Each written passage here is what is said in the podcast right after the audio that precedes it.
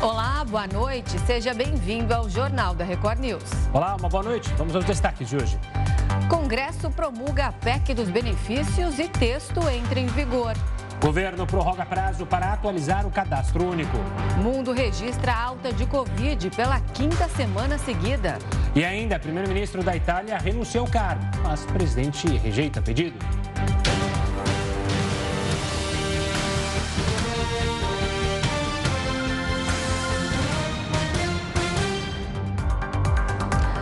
PEC dos benefícios foi promulgada no fim da tarde desta quinta-feira. O presidente do Senado e do Congresso Nacional, Rodrigo Pacheco, realizou a sessão ao lado do presidente Jair Bolsonaro e do presidente da Câmara, Arthur Lira. A lei autoriza um estado de emergência no país e aumenta o valor do Auxílio Brasil para 600 reais. E do Vale Gás, além de criar um benefício exclusivo para caminhoneiros de 1.000 reais e um auxílio para motoristas de táxi, ainda sem valor definido. A medida é válida até o final do ano e vai ter um custo de 41 bilhões de reais.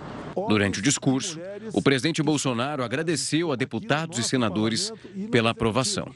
A coragem de tomar iniciativa, de buscar alternativas, não faltou de ambas essas casas. E eu tenho muito a agradecer a esse parlamento por esta por esse dia de hoje também, que vem complementar propostas realmente saudáveis e bastante úteis para a nossa população de maneira geral.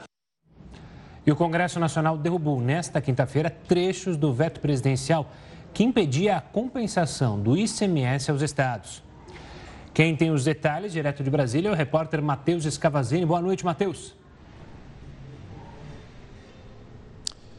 Boa noite, Renata, Gustavo, boa noite a todos. Com a derrubada do veto, o governo passa a ter a obrigação de compensar os estados através de dívidas refinanciadas pela União, por exemplo.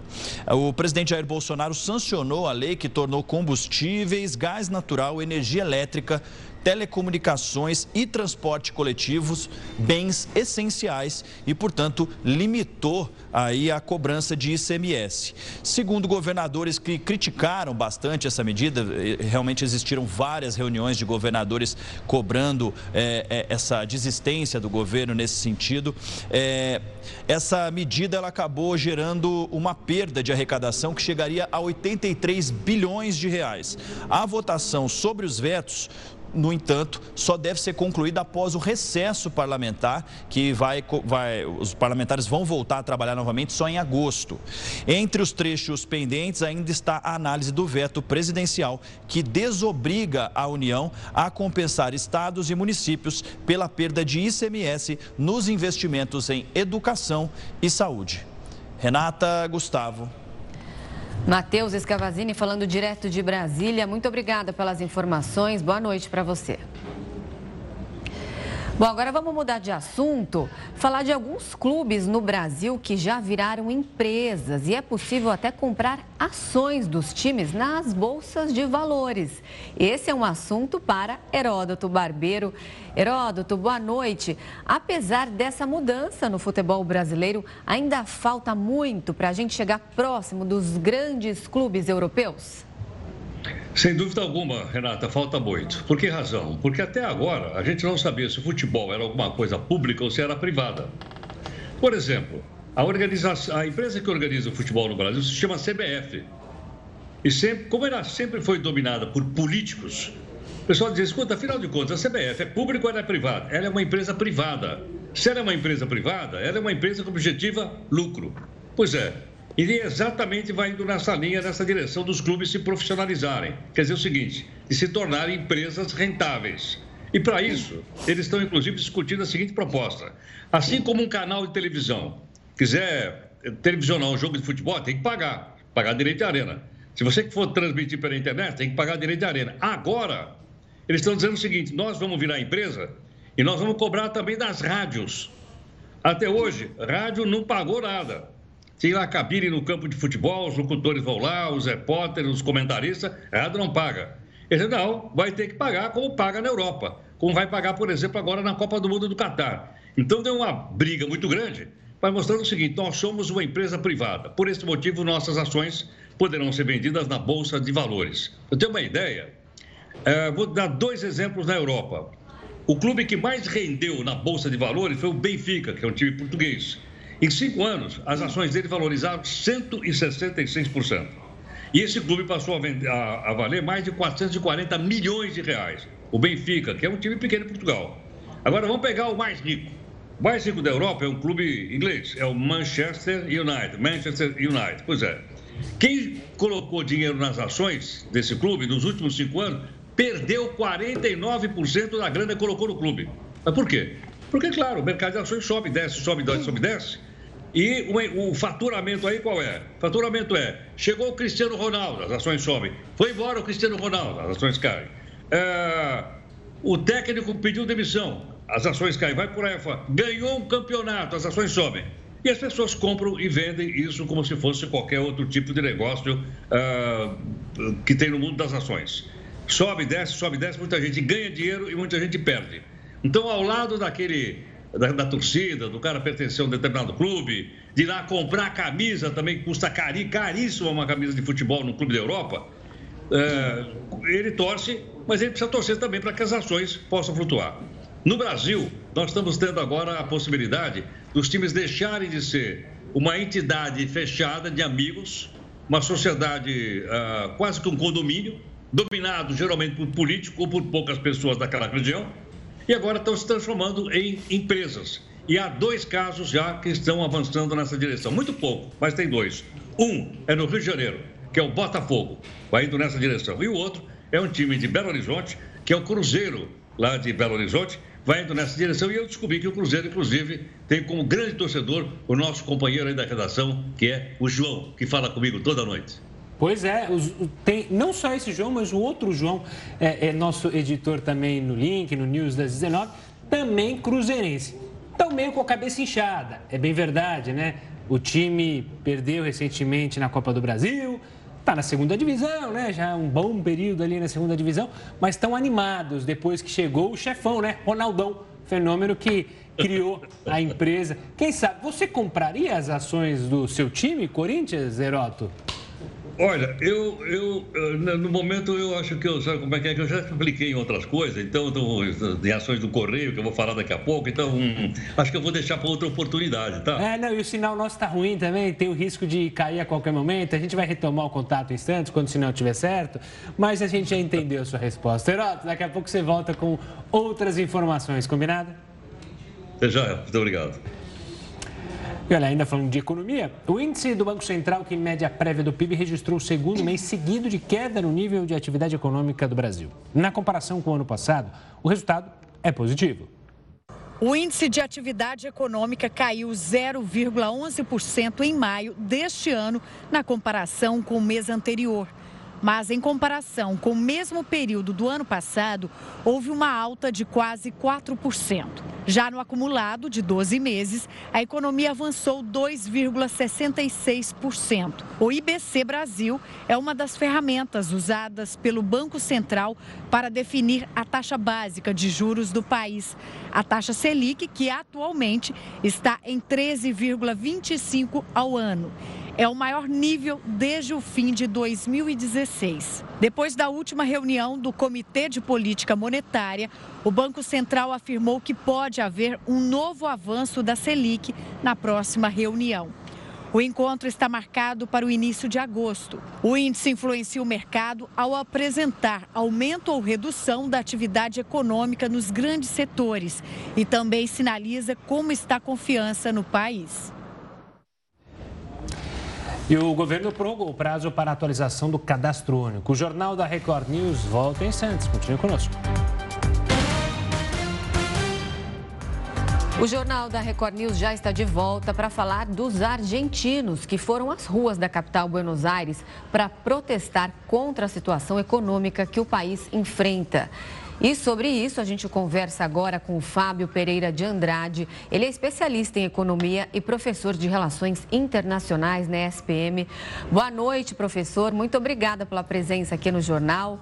Bom, para a gente entender o que acontece na Argentina, eu acho que é bom você explicar para a gente esse racha que existe aí no governo entre o atual presidente Alberto Fernandes e a vice Cristina Kirchner. Eles estão se desentendendo. Explica para a gente essas desavenças.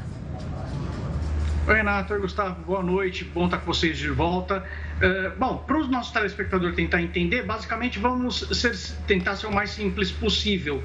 É, o Partido Justicialista é o partido, uh, um, é um, o principal partido argentino. Uh, ele foi fundado pelo Perón, né? Ele é a principal representação do peronismo na Argentina e ele tem poucos intervalos, de, após o período militar, ele tem poucos intervalos de não ser, não ocupar uh, o, o, poder executivo da Argentina. Um desses intervalos foi no governo Macri. Né? É, não só em virtude da pandemia, mas em virtude de inúmeros erros que a gente pode ir discutindo aqui na sequência de condução de política econômica na Argentina, a situação se agravou. Uh, houve eleições no meio do ano que mostraram que há um risco para o, esse partido justicialista continuar no poder e por isso, então, a vice-presidente, que já foi presidente, que já foi primeira-dama, eh, ela, numa tentativa de manter o, manter o partido no poder, ela se desvincula uh, do presidente Raul Fernandes, é, provoca esse racha, mas é um mais um capítulo na história argentina de chefe do poder executivo. Uh, indo contra conhecimento acumulado em teoria econômica, em prática de política econômica, para atender demandas mais imediatistas de olho no voto. Basicamente é isso que está acontecendo: um, um racha dentro do principal partido argentino, do principal partido da Argentina, com vistas à perpetuação no poder. E aí quem sofre as consequências disso é a população argentina. Professor, uma boa noite da minha parte.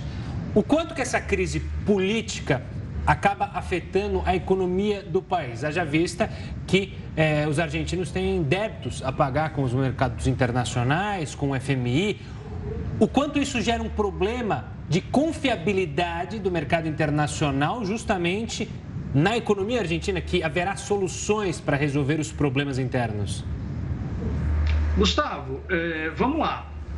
Há uma crise de confiança na, na, economia argentina que não é de agora. Né? Eh, e eh, a Argentina tem um processo, é, e, e, aí a, a, história nos ajuda muito, peço um pouquinho de paciência para o telespectador, é, a história nos ajuda muito e a gente tem que remeter basicamente é, não só a crise de endividamento nos anos 80, pela qual passou o Brasil também. a Argentina é um dos primeiros países a resolver essa crise do endividamento, aderindo a um plano internacional chamado Plano Brad, que foi uma articulação entre FMI e Tesouro Norte-Americano, para possibilitar que países conseguissem eh, eh, recursos para eh, ter capacidade de pagar, o, retomar a capacidade de pagamento do calote que eles deram na década de 80. a Argentina, nesse sentido, dá um passo inovador, porém é, não contente dar esse único passo, a Argentina dá um outro passo que é, em parte, um dos principais é, mecanismos de explicação da crise que vem até hoje, que é a paridade entre peso e dólar. Então, no final, no final da década de 90, começo dos anos 2000, a Argentina pareia né, faz com que uh, um dólar se, equivala, se equivale a um peso. E aí os telespectadores devem estar se perguntando, mas como é que faz isso? Bom, você vai depender de um de uma ingresso de dólares muito significativo na economia argentina, o qual não conseguiu no final da década de 90, não conseguiu ao longo dos anos 2000 e não conseguirá agora. Né? É, e mais do que isso, é, essa medida de paridade formalmente foi quebrada em 2001, mas as consequências delas permanecem até hoje, porque é, da histórico de calote anterior na própria população argentina, não é nem é, em é, comércio internacional, havia uma desconfiança, e há uma desconfiança muito grande em relação à desvalorização de peso. Então as famílias preferem reter dólar e muitas vezes até, é, e pode parecer rixa futebolística Brasil-Argentina, mas não é, preferem até reter reais do que reter peso.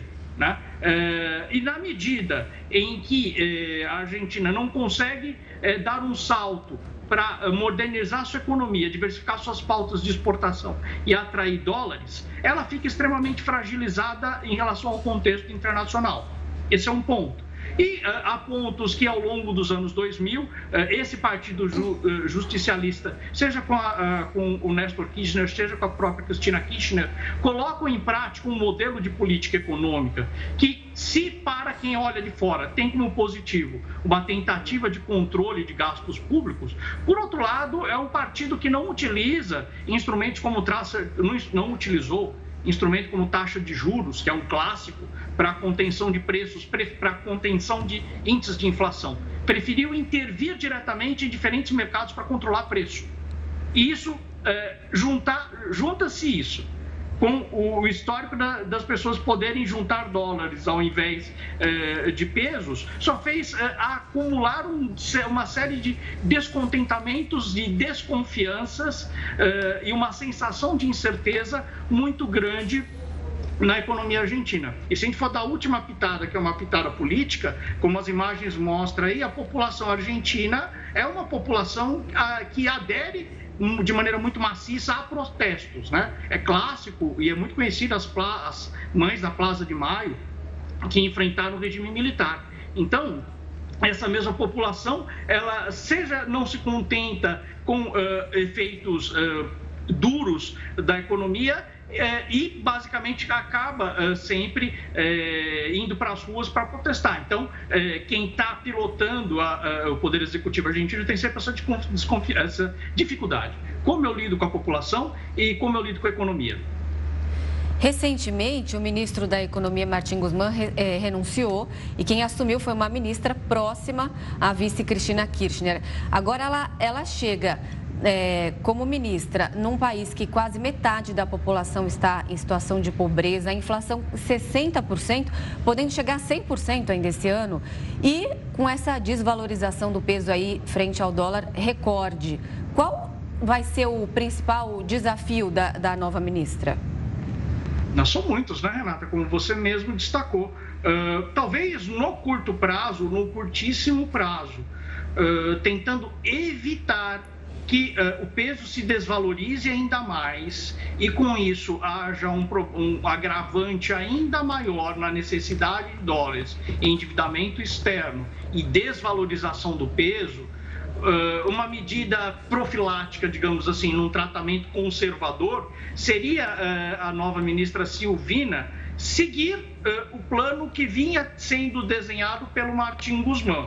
Qual era esse plano? Um grande acordo com o FMI que faria com que houvesse um grande uh, egresso de dólares uh, na, na economia argentina, mas não só isso, criaria metas fiscais que contribuiriam para o governo argentino fazer uma melhor gestão da sua política fiscal. Porque na sequência da pandemia, o resultado fiscal uh, argentino, sobretudo do ponto de vista de gastos internos e aumento da dívida pública interna, é muito considerável. Então, uma medida que ajude a disciplinar esses gastos pode ser importante. Bem como uh, um acordo internacional com a FMI contribui não só pela entrada de dólares, como uma sinalização seja para operadores de mercado de curto prazo, que não são os mais importantes, seja para a Argentina, seja para qualquer país do mundo, mas sobretudo empresas que podem fazer investimento de longo prazo, com montagem de indústrias, de planta, que uh, não só atraem dólares, mas diversificam a pauta econômica. É, essa seria, digamos, a aposta mais conservadora. Porém, é, como a esse racha e a perspectiva do Partido Justici Justicialista, querendo se manter no poder, a aposta de curto prazo é, em, maior, em alternativamente, em pisar no acelerador dos gastos públicos, eh, aumentar mecanismos eh, de controle, controle eh, e tabelamento de preços. Né? Essa é uma medida arriscada no curto prazo, mas que pode gerar alguns dividendos econômicos e políticos no, no curto prazo e contribuir para a manutenção do Partido Justicialista. Então, a Silvina tem um desafio que em parte é econômico, mas também um desafio político de conseguir se viabilizar. porque o Martin Guzmán, na verdade, a despeito do plano dele fazer sentido no curto prazo, ele não foi capaz de obter o apoio político necessário para se manter no poder. Professor, trazendo um pouco aqui para nós essa conversa, para entender. A crise na Argentina, que o senhor já mencionou, é grave. Nós não somos um país que está vivendo uma crise tão grave, é bem verdade, temos nossas dificuldades. Mas essa crise na Argentina pode afetar, afinal, ela é um grande parceiro é, histórico do Brasil. Não só o Brasil, mas também o resto aqui da América do Sul? Provavelmente os antigos países do Mercosul, é, em maior ou menor grau, deverão ser afetados. Por quê? Porque muitos deles têm é, na Argentina um importante é, parceiro no sentido de exportação de produtos. Né? Dados, não saíram os dados ainda de 2021 para a gente checar isso, mas 2019 e 2020 o Brasil ainda era uh, o maior exportador uh, de uma gama de produtos muito grandes para a Argentina. Há, há, especialistas que estão falando que os dados de 2021 mostram que a China ultrapassou o Brasil como maior, o maior destino, de export, como maior exportador de produtos para a Argentina. Né? É, então, isso deve preocupar uh, segmentos uh, de produtos manufaturados brasileiros que abastecem a Argentina. Agora, uh, e pode parecer ufanismo, mas não é. Né? A principal preocupação deve ser com a Argentina, porque a nossa economia também não vai, não vai muito bem. É, e se por um lado nós somos os principais exportadores para a Argentina, por outro lado, nós somos o principal destino para o qual a Argentina exporta produtos.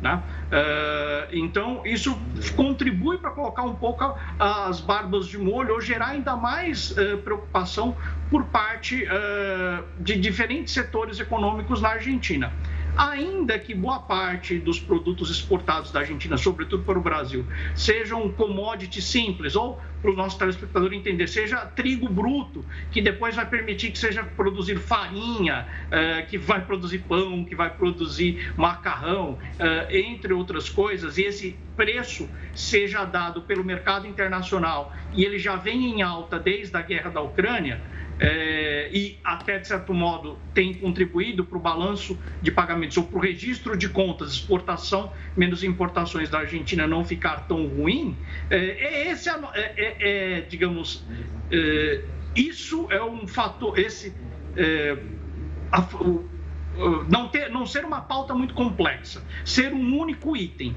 que pode ser substituído né, uh, geraria alguma preocupação na Argentina também. Então, eu diria que setores econômicos brasileiros, para resumir a resposta, estão preocupados sim com a crise na Argentina, mas Porém, contudo, todavia, entretanto, a Argentina também se preocupa muitíssimo com o que acontece na nossa economia.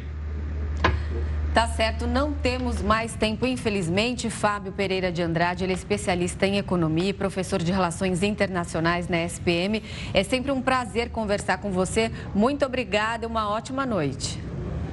Boa noite, Renata. Boa noite, Gustavo. Obrigado. Obrigado, professor. Uma ótima noite. E agora, voltando ao Brasil, o governo federal prorrogou o prazo para a atualização do cadastro único. O prazo terminaria amanhã, mas o Ministério da Cidadania alterou o cronograma porque várias cidades estão registrando isso aí que você está vendo: filas para recadastramento. São dois tipos de regularização: a revisão cadastral para famílias que tenham feito a última atualização em 2016 e 2017 e a verificação de cadastro nos casos em que havia divergência entre os dados preenchidos e o cruzamento de informações com outras fontes. Para a revisão, o prazo segue até o dia 14 de outubro. Já a averiguação segue até o dia 12 de agosto. E no Rio de Janeiro, continuam as investigações sobre o médico anestesista preso em flagrante na segunda-feira depois de abusar sexualmente de uma grávida na sala de parto. A Polícia Civil recebeu hoje a lista de pacientes que foram atendidas pelo profissional. O repórter Pedro Paulo Filho acompanha o caso. Pedro, boa noite para você. O que os investigadores pretendem fazer com esse material?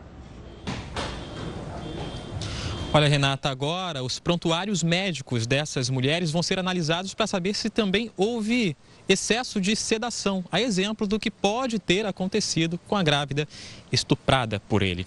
Bom, antes de tudo, uma boa noite para você, boa noite, Gustavo, e a todos que acompanham o jornal da Record News. Bom, foram mais de 30 atendimentos desde que esse médico concluiu a especialização e se habilitou como anestesista, isso no início de abril.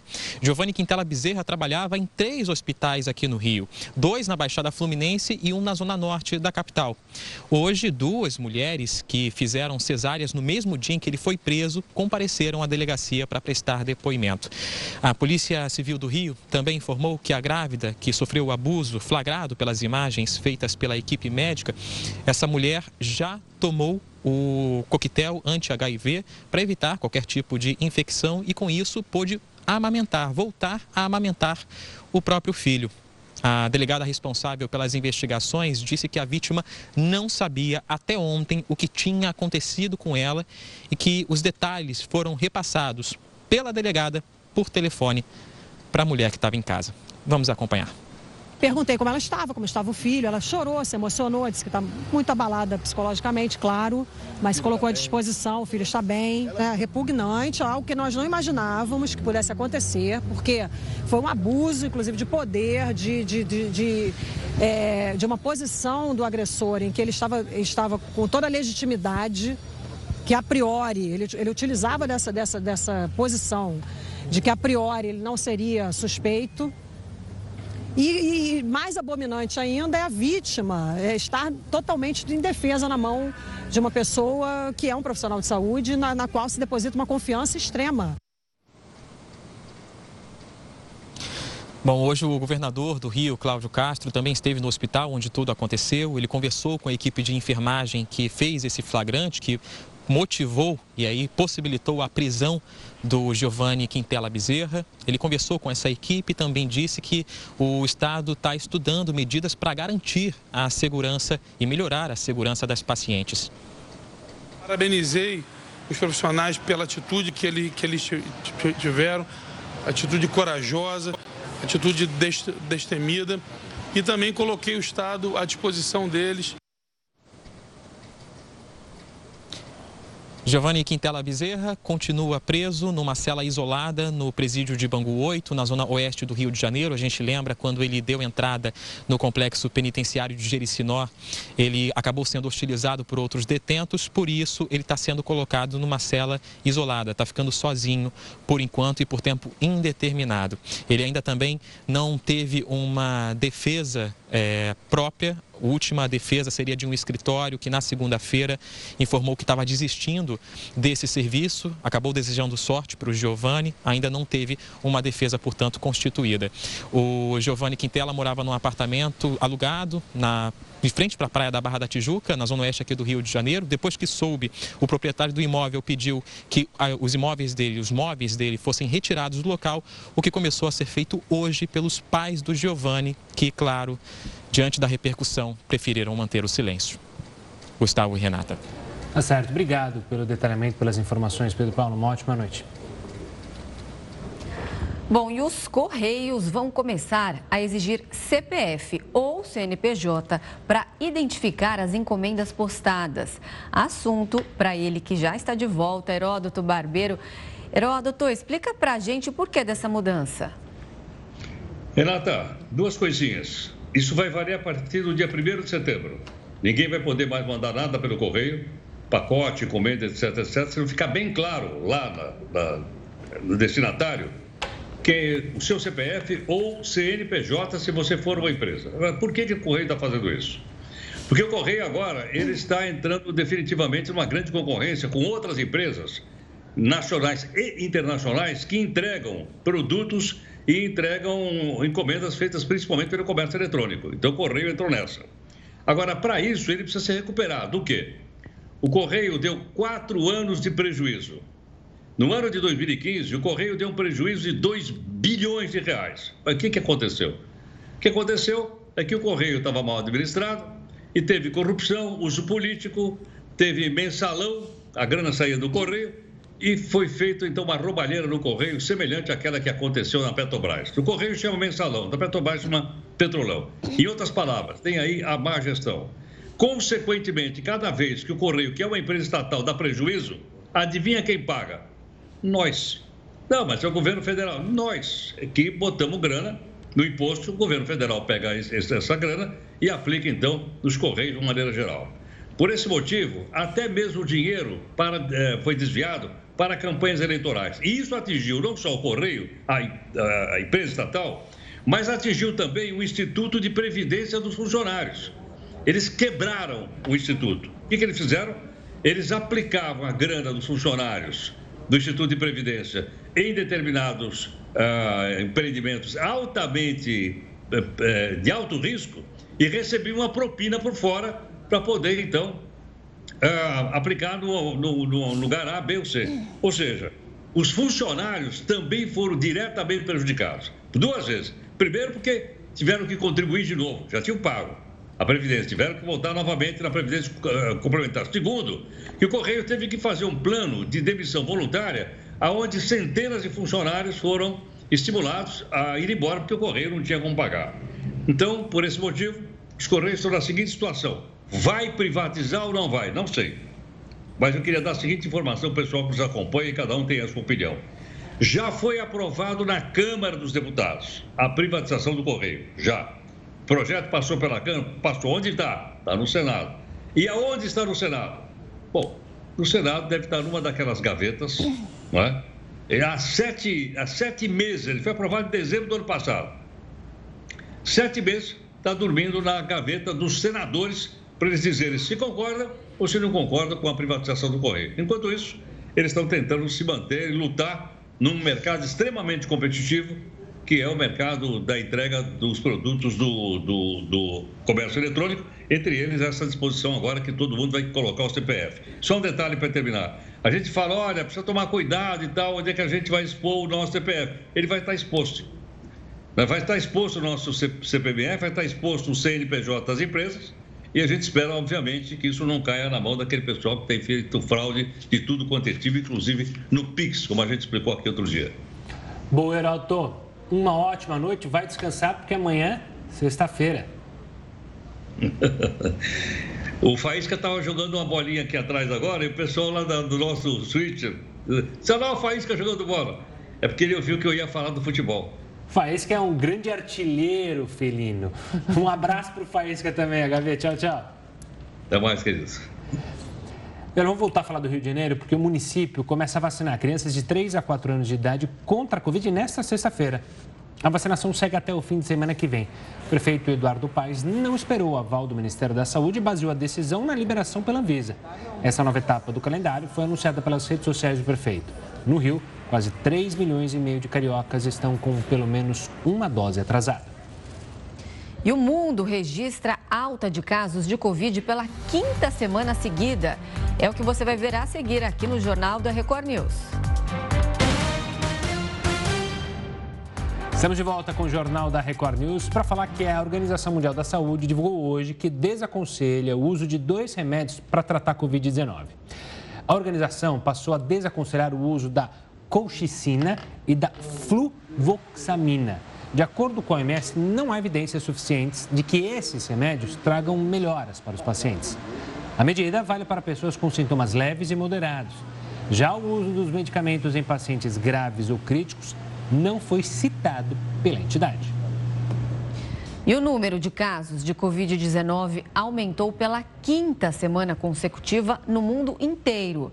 Aqui no Brasil, os pesquisadores alertam para uma possível nova onda ainda esse ano. E para entender esse cenário, a gente recebe agora o integrante da Sociedade Brasileira de Infectologia, Marcelo Dayer. Boa noite, doutor. Obrigada pela participação aqui no nosso jornal. Bom, a que se deve esse aumento aí? Já estamos na quinta semana consecutiva e também se a gente pode considerar que estamos vivendo uma nova onda de Covid-19. Boa noite, Renata. Boa noite, Gustavo. É um prazer falar com vocês. É, realmente a gente está vivendo uma onda, né? É, as ondas são até diferentes, né? A onda que a gente observa na Europa e nos Estados Unidos é diferente da onda que a gente observa no Brasil nesse momento é, a circulação da, do BA5 e BA4 na Europa e nos Estados Unidos agora, e no Brasil, principalmente a BA2. Então, nós temos diferentes é, mutações diferentes aí da Ômicron, né? É, subvariantes. Então, a gente deve ainda observar realmente uma outra onda no Brasil, talvez em outubro, novembro, é, com a chegada dessa variante que está na Europa e nos Estados Unidos aqui no Brasil. É, e realmente o, a característica é essa. um aumento importante do número de casos, mesmo entre vacinados. É, lembrando que os vacinados têm doença mais leve, né? Realmente a, a, a vacina não protege contra a infecção, mas diminui gravidade da doença, mesmo com as as subvariantes que a gente está vendo agora. Doutor, uma boa noite. E quais seriam as maneiras para a gente tentar evitar uma onda não tão grande de casos nessa, nesse período que você mencionou em outubro? Reforçar a vacinação, a gente anunciou ontem mesmo, né, avisa liberando a vacinação para crianças. Isso é importante para evitar novos casos e principalmente né, novas mortes? Sim, a vacinação é muito importante para evitar doenças graves, né? A gente tem observado que o aumento do número de casos, de diagnósticos que tem sido feito agora, não tem acompanha, sido acompanhado de aumento de internações hospitalares. Então, a gente tem, a vacinação trouxe essa vantagem, esse benefício. A gente tem hoje um número de diagnósticos crescente, mas sem que isso repercuta de maneira, na mesma proporção de internações e óbitos na Europa e nos Estados Unidos também tem sido observado isso. Apesar de que as variantes que estão ocorrendo na Europa e nos Estados Unidos têm por característica um pouquinho maior de gravidade, mas nada comparado do que foi a gama no Brasil e a delta no resto do mundo, aonde a gente teve um recorde de internações e recorde de óbitos. Eu estava vendo que foi uma alta significativa nesse aumento no número de casos de Covid no Oriente Médio. Tem alguma explicação para isso? É, é difícil dizer, né? O, vírus vai começar a circular com mais frequência em, nesses locais todos, né? Talvez ele tenha, é, onde teve maior dificuldade de penetrar, e aí agora começa a ter uma circulação maior. A gente viu isso em Hong Kong, é, algumas regiões onde o vírus teve uma demora maior para chegar, e aí de repente ele explode é, em um determinado momento.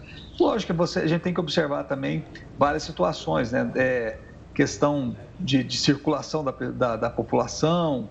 É, talvez no Oriente Médio teve, não tem muito tempo o Ramadã, com maior circulação de pessoas. Isso tudo também pode contribuir é, para a maior circulação do vírus e surgimento das novas ondas. Doutor, eu vou continuar no tema vacinação, porque muito se falava sobre uma segunda leva de vacinas, uma segunda geração de vacinas.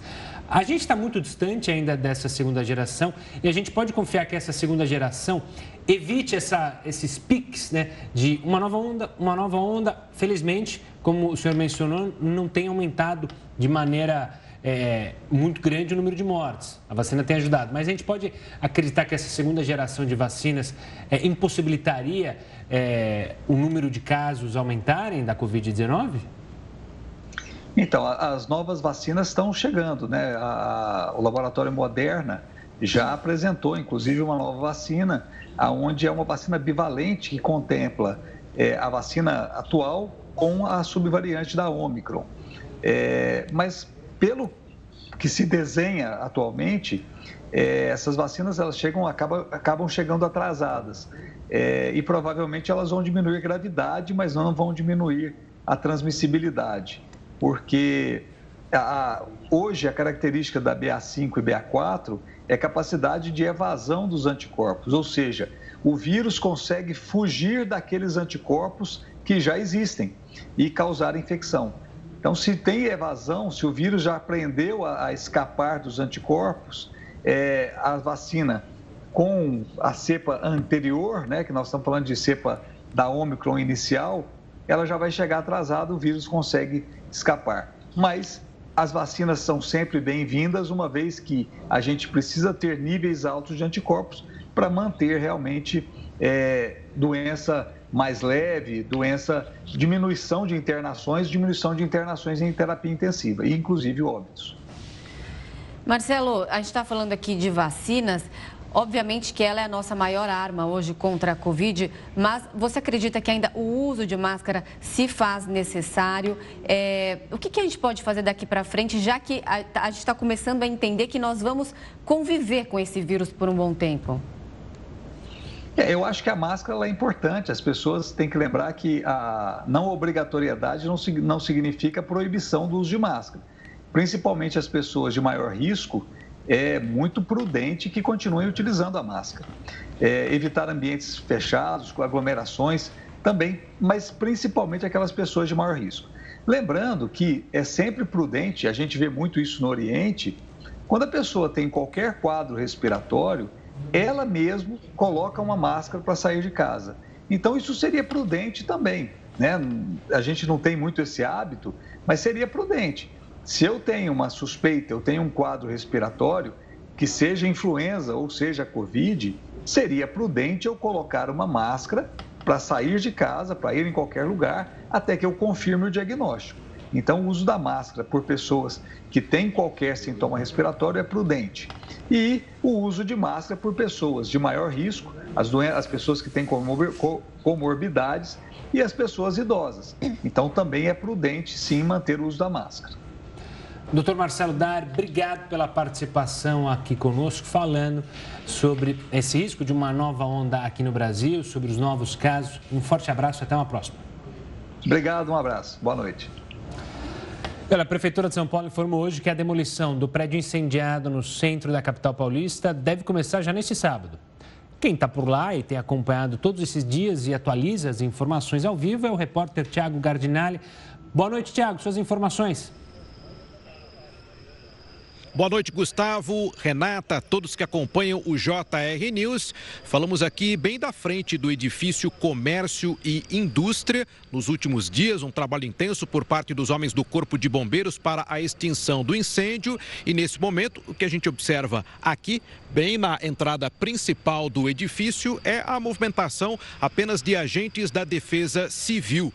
A novidade é que a prefeitura foi comunicada após uma assembleia geral realizada pelos lojistas que possuíam né, comércios nos diversos andares do edifício, que foi aprovada a proposta para a demolição da edificação.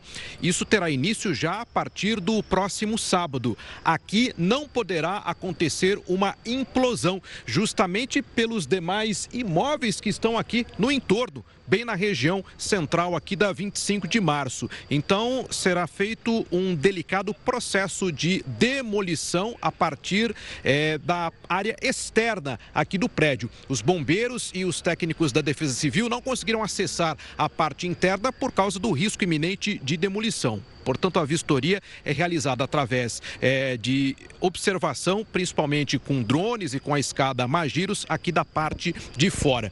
Viaturas da GCM continuam preservando aqui os acessos ao prédio, mas diversas áreas aqui da região da 25 de março foram liberadas para o comércio popular. As lojas que estavam fechadas voltaram a funcionar durante o dia de hoje. Esse é, trecho ainda continua interditado e só poderá ser ser liberado após o término de toda a demolição deste edifício, o incêndio que começou no último domingo, só no dia de ontem, não é que a, a eliminação total dos focos de incêndio eh, pode ser alcançada através do trabalho dos homens do Corpo de Bombeiros. Agora, após a aprovação desta Assembleia Geral dos eh, lojistas do prédio, terá início então a demolição desta edificação que foi atingida pelo incêndio aqui na região central de São Paulo. Gustavo e Renata. Tá certo, Tiago Gardinali, muito obrigada pelas suas informações, um ótimo trabalho. E um novo bombardeio russo provoca 23 mortes na Ucrânia. O Jornal da Record News volta já. O parlamento britânico realizou mais uma rodada de votação para a escolha do novo primeiro-ministro. O ex-ministro de Finanças, Rishi Sunak, se mantém na liderança, com 101 votos. Logo atrás está a secretária de Estado do Comércio, Penny Mordaunt, que obteve apoio de 83 parlamentares. Já a procuradora-geral, Suela Braverman, teve que deixar a disputa por não garantir o número mínimo de votos. Com isso, sobraram cinco nomes nomes para o cargo, que vão enfrentar uma nova votação na próxima segunda-feira. As sessões no parlamento devem continuar até que restem apenas dois candidatos. Ainda no cenário internacional, um ataque russo provocou pelo menos 23 mortes em uma cidade próxima à capital ucraniana, Kiev.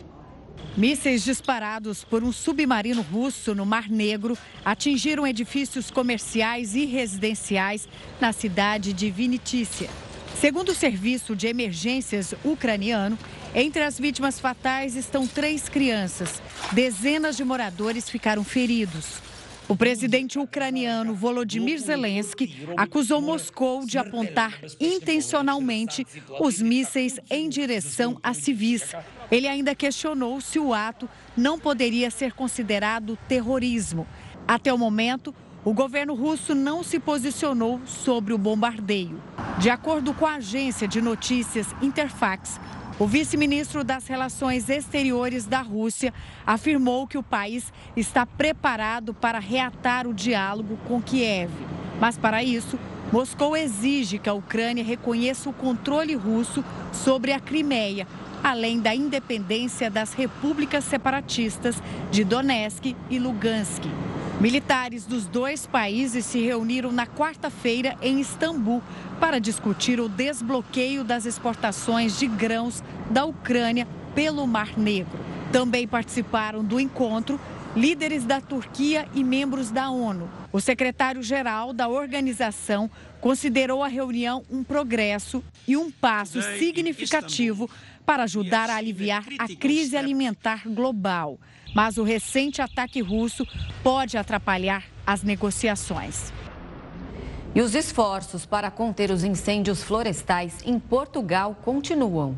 Mais de 3 mil bombeiros se juntaram a moradores para controlar o fogo e impedir a destruição de residências nesta quinta-feira.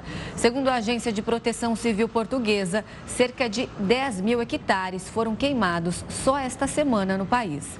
O fogo também danificou mais de 30 casas e edifícios. Portugal enfrenta uma onda de calor extrema, com temperaturas acima acima de 40 graus Celsius. E com a persistência dos incêndios, o governo decidiu estender o estado de contingência até domingo, quando deve reavaliar a necessidade de um novo prorrogamento. E o primeiro-ministro da Itália renunciou ao cargo nesta quinta-feira. No entanto, o presidente Sérgio Mattarella rejeitou o pedido. O premier agora vai precisar de uma nova tentativa para reorganizar o parlamento. Mário Draghi decidiu renunciar depois de perder o apoio do movimento Cinco Estrelas. O governo até ganhou uma moção de confiança, mas o partido boicotou a votação. Draghi já afirmou que não poderia continuar no cargo sem o apoio do movimento e que não tentaria uma nova coalizão. A legenda retirou o apoio a Draghi por causa de um projeto de lei para ajudar famílias contra a inflação e os custos crescentes na energia. O partido também questionava pontos do projeto que afetariam o meio ambiente, como a construção de um incinerador de lixo em Roma. Nós queremos continuar cuidando do povo italiano, propondo todos os dias soluções apenas por seu interesse. E queremos acreditar que o governo e essa maioria estão nos ouvindo. E a primeira esposa de Donald Trump morreu aos 73 anos. O anúncio foi feito nesta quinta-feira pelo ex-presidente dos Estados Unidos. Trump postou nas redes sociais que está consternado e que Ivana morreu em casa em Nova York.